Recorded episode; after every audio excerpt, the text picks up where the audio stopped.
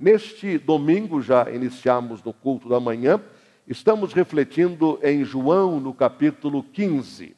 Evangelho de João, capítulo 15. No culto desta manhã, nós lemos alternadamente os versículos 1 a 17.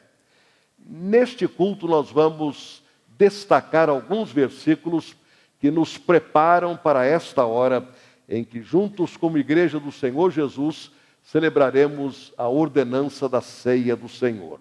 O nosso texto áureo, por assim dizer, é o versículo número 5, João 15, 5.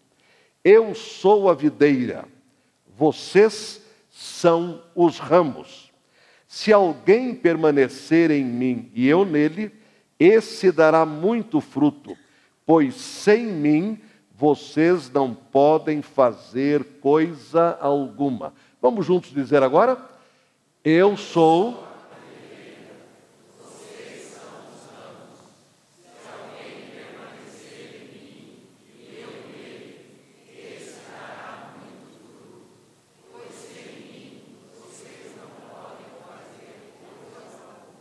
Nós hoje ficamos com este versículo de maneira muito especial, como o tema do nosso centésimo décimo aniversário. Liber, 110 anos ligada em Jesus e na sua indispensabilidade como Senhor.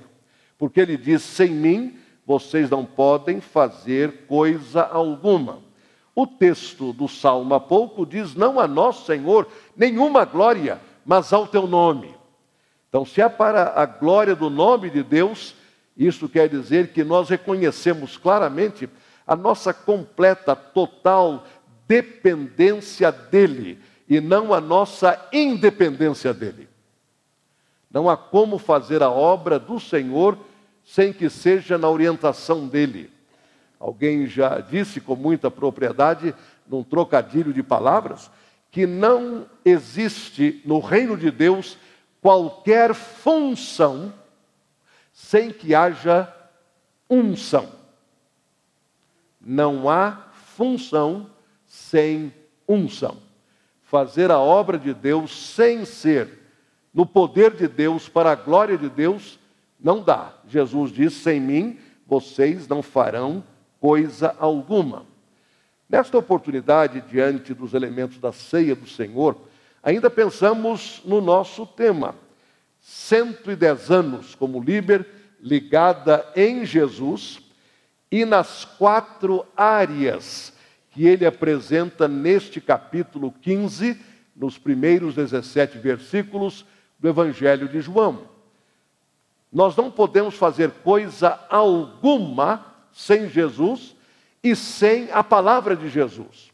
Nós lemos agora no versículo número 7: Se vocês permanecerem em mim e as minhas palavras permanecerem em vocês, pedirão o que quiserem e lhes será concedido. Eu tenho ouvido este versículo recitado inúmeras vezes, talvez milhares de vezes ao longo da minha vida. Mas é interessante que muitas vezes, se não na maioria delas, as pessoas recitam a primeira metade do versículo. Se vocês, a segunda metade, vocês pedirão o que quiserem e isto lhes será concedido. É verdade, está aqui. Mas este versículo não se compõe apenas da segunda metade, ele tem a primeira metade. Se vocês permanecerem em mim e as minhas palavras permanecerem em vocês, então vocês pedirão o que quiserem, e isso lhes será feito. Nós somos chamados a permanecer na palavra de Deus. Neste capítulo 17, pelo menos nesta versão, o verbo permanecer de maneira explícita ou de maneira implícita está mencionado 13 vezes. Na sua versão, talvez um pouco mais ou um pouco menos. Vai variar de versão para versão. Nesta aqui, 13 vezes, de maneira clara ou como uma elipse, isto é, o verbo fica em oculto. Mas permanecer. Jesus fala na permanência. E ele começa com a permanência na sua palavra. Aquilo que eu peço ao Pai será concedido a mim se eu permanecer na palavra de Jesus e a palavra de Jesus permanecer em mim. Por quê? Porque na medida em que nós permanecemos na palavra dele, nós vamos orar orientados pela palavra dele. Nós vamos suplicar de acordo com a palavra dele. Nós vamos pedir orientados pela palavra dele, jamais contra a palavra dele. Por isso, Liber, 110 anos ligada em Jesus e na permanência na palavra dele. É esta palavra que nos sustenta como igreja. É esta palavra que nos firma como igreja. É esta palavra que nos baliza como igreja. É esta palavra que nos orienta como igreja. Nós vivemos um período de muito subjetivismo em termos de espiritualidade. A gente não vai tanto por aquilo que diz a Bíblia, mas vai por aquilo que a gente sente. O que nós sentimos não vai aferir a palavra, é a palavra que vai aferir aquilo que sentimos. Não é porque eu penso assim que a Bíblia vai concordar comigo, pelo contrário, é porque a Bíblia diz isto que eu vou concordar com ela. A palavra de Deus, irmãos, ela nos baliza. A palavra de Deus, irmãos, ela nos firma. A palavra de Deus, irmãos, ela nos afirma. Então nós sujeitamos à palavra de Deus as nossas experiências e não o contrário, sujeitar a palavra de Deus às nossas experiências. É claro que hoje, isto é, atualmente, usamos demais o verbo sentir, faz parte da pós-modernidade. Só é verdade aquilo que eu penso que é verdade, ou aquilo que eu sinto que é verdade. A verdade da palavra de Deus independe do que eu penso e do que eu sinto. Deus falou, está falado. Deus disse, está dito. Deus declarou, está declarado. Se eu creio ou não, se eu aceito ou não, é um problema meu, mas não invalida a palavra de Deus. Às vezes ouço a expressão: culto hoje foi tão bom eu digo por quê? Porque eu me senti tão bem. Mas às vezes o culto é bom porque você se sentiu mal. Vou falar mais uma vez. Às vezes o culto é bom exatamente porque você se sentiu mal. Isto é, você foi confrontado ou confrontada pela palavra. Isso incomoda. É tão bom quanto aquilo que a gente sente ela vai junto, o sentimento vai junto com a palavra. Mas há momentos que Deus chama a nossa atenção, nos chama ao quebrantamento, nos chama ao arrependimento, e isto nem sempre é bom. Nem sempre nos faz sentir bem. Outras vezes, o culto foi bom porque de fato foi bom mesmo. Você está alinhado com a palavra, eu estou alinhado com a palavra. Ela falou ao meu coração, ela me confortou, ela me consolou. Mas às vezes é o contrário. Tudo foi bom porque eu me senti mal. Agora, o Espírito Santo é que nos dá esse discernimento para compreender isso. Há muitos anos encontrei com uma ovelha minha, que eu não via na igreja há algum tempo. Eu disse: o seu lugar na galeria está vazio. Você não está lá. Eu não tenho visto você. Mas como é que você sabe? Eu sei, claro. Todo mundo tende a sentar nos mesmos lugares todo domingo, então com o tempo, o pastor já conhece quem está e já sabe quem não está. E quando muda de posição, o pastor diz: Você desceu da galeria hoje. Como é que o senhor sabe? Claro. Você passou dois anos lá em cima e um domingo aqui embaixo. A gente sente a falta lá e a presença aqui. Eu disse: Você não tem vindo. Ele disse: Bom, é verdade, eu não tenho ido. Mas eu ouço o senhor pelo rádio todos os domingos. Eu disse: Você me ouve pelo rádio todos os domingos? Se você participa do culto pelo rádio todos os domingos, por que você não vem? Ele disse, pastor, é o seguinte: quando eu estou lá na igreja e no culto alguma coisa me incomoda, eu não tenho como escapar. Pelo rádio eu desligo. Eu desligo o senhor. Se eu não gostei, desligo logo. Eu não vou ficar até o final do culto, mas é isso mesmo. Eu sei disso. É mais fácil desligar aquilo que está incomodando quando às vezes um incômodo está sendo produzido pelo Espírito Santo. Jesus diz: Você pede alguma coisa em meu nome e meu Pai vai lhe dar, se você permanecer na minha palavra e a minha palavra permanecer em você. Então, a nossa igreja, 110 anos ligada em Jesus e na permanência na palavra de Jesus. 110 anos como líder ligada em Jesus e na permanência no amor de Jesus. Nós lemos ainda no capítulo número 15, a partir do versículo número 9 e depois 10. Como o Pai me amou, assim eu os amei. Permaneçam no meu amor. Se vocês obedecerem aos meus mandamentos, permanecerão no meu amor, assim como temos obedecido aos mandamentos de meu Pai, e em seu amor eu permaneço. Não apenas a permanência na palavra, mas a permanência no amor. No amor de Jesus. É o amor, irmãos, que não conhece limite. É o amor que vai além do nosso entendimento e da nossa compreensão. É o amor que nos enche, é o amor que nos preenche. É o amor, segundo o apóstolo Paulo, do qual nós jamais somos separados. Ele diz isto no final do Cântico da Vitória, em Romanos capítulo 8. Porque eu estou certo, eu estou persuadido de que nada, nada nos poderá separar do amor de Deus em Cristo Jesus. Nem a morte, nem a vida, nem os poderes,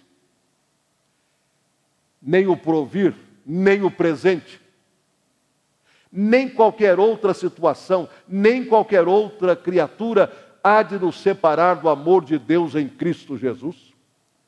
Você está guardado ou guardada no amor de Jesus, para todo sempre. Você está cercado ou cercada pelo amor de Jesus para todo sempre. E nada vai tirar você deste amor. E Jesus diz: permaneçam no meu amor. Persistam no meu amor uma igreja há 110 anos ligada em Jesus, por permanecer no amor de Jesus. É este amor de Jesus que alimenta o nosso amor para com o nosso irmão e a nossa irmã em Cristo. Não vem de nós, mas nasce em Deus. João diz que nós amamos porque ele nos amou primeiro. Jesus não me amou porque eu sou amável. Eu sou amável porque Jesus me amou. Jesus não amou você porque você é amoroso ou amorosa. Você é amoroso ou amorosa porque Jesus amou você. Somente por isso. Nós somos transformados por este amor e instados por Jesus permanecermos no seu amor. Então, Líbia 110 anos, ligada em Jesus e na permanência também na alegria de Jesus. Nós lemos isto no versículo número 11. Eu tenho-lhes dito estas palavras para que a minha alegria esteja em vocês e a alegria de vocês seja completa. Permanecendo na alegria de Jesus, no contentamento que vem de Jesus. Quando o apóstolo Paulo, escrevendo aos Filipenses no capítulo 4, começando com o versículo 10 em diante, ele apresenta a problemática da vida dele. Ele começa com essa frase: Eu já aprendi a contentar-me, isto é, a ficar satisfeito, a ficar alegre com as circunstâncias nas quais eu me encontro. Eu sei, por exemplo, ter abundância. Mas eu já aprendi também a passar necessidade. Eu sei estar bem, mas sei estar numa posição muito complicada. Por quê? Porque eu posso todas as coisas naquele que me fortalece. Jesus diz isto aqui em João 15. Eu quero que a minha alegria seja completa em vocês. permaneçam na minha alegria. Permaneçam neste sentimento que eu coloco no coração de vocês. Não é uma alegria que vem de um bom humor natural a uma pessoa, não é isso não. Não é alegria que vem de assistir a um excelente show com um grande humorista ou comediante, não é isto não. Até porque você pode gargalhar, mas está chorando no coração. Você pode rir à vontade só para não chorar. Não. A alegria que Jesus coloca no seu coração e no meu coração, ele mesmo diz, é uma alegria completa, perfeita, madura, plena. Mas que depende da nossa permanência nele, na alegria dele. Liber, 110 anos ligada em Jesus e permanecendo nos frutos que Deus designa para nós. Lemos isto no versículo 16: Vocês não me escolheram, mas eu escolhi vocês para irem e darem fruto, fruto que permaneça, a fim de que o Pai lhes conceda o que pedirem em meu nome. Não apenas o que pedimos no nome dele, porque permanecemos na palavra dele, mas também o que pedimos no nome dele, porque permanecemos no fruto que ele coloca em nós. No versículo 8, meu Pai é glorificado pelo fato de vocês darem muito fruto, e assim serão meus discípulos. Qual tem sido o fruto da minha vida? Qual tem sido o fruto da sua vida? Jesus quer que a gente permaneça nesse fruto. E não é apenas um frutinho, não, é muito fruto. Porque para tanto nós fomos chamados. Não é o que ele diz através do apóstolo Paulo em Efésios 2, 8 a 10? Porque pela graça sois salvos, por meio da fé. E isso não vem de vós, é um dom, é um presente de Deus, não vem das obras para que ninguém se glorie porque estas obras foram preparadas por Deus para que nelas nós andássemos. As boas obras que você e eu praticamos, elas não nasceram conosco. Deus as preparou para nós andarmos nelas. Elas não vão completar a salvação, elas não nos vão ganhar a salvação, porque a salvação é pela fé, tão somente pela fé, na graça de Deus em Cristo Jesus. Agora, as boas obras são fruto, resultado desta nossa experiência com Jesus. Então, Liber, 110 anos ligada em Jesus, ligada em Jesus na sua exclusividade. E aqui está uma visualização da exclusividade de Jesus. Sem Ele, nada podemos fazer. Aqui está uma visualização também da nossa permanência em Jesus, na palavra de Jesus, na alegria de Jesus, no amor de Jesus e no fruto de Jesus. O que Deus deseja de cada um de nós é uma vida frutífera pela palavra, pelo amor e pela alegria. Frutos que sempre vão permanecer. É assim que nós nos aproximamos da mesa do Senhor, com essa certeza de que desejamos que através de nós ele seja conhecido nos frutos, na alegria, no amor e na palavra nestes quatro elementos, nestas quatro áreas, nós devemos permanecer.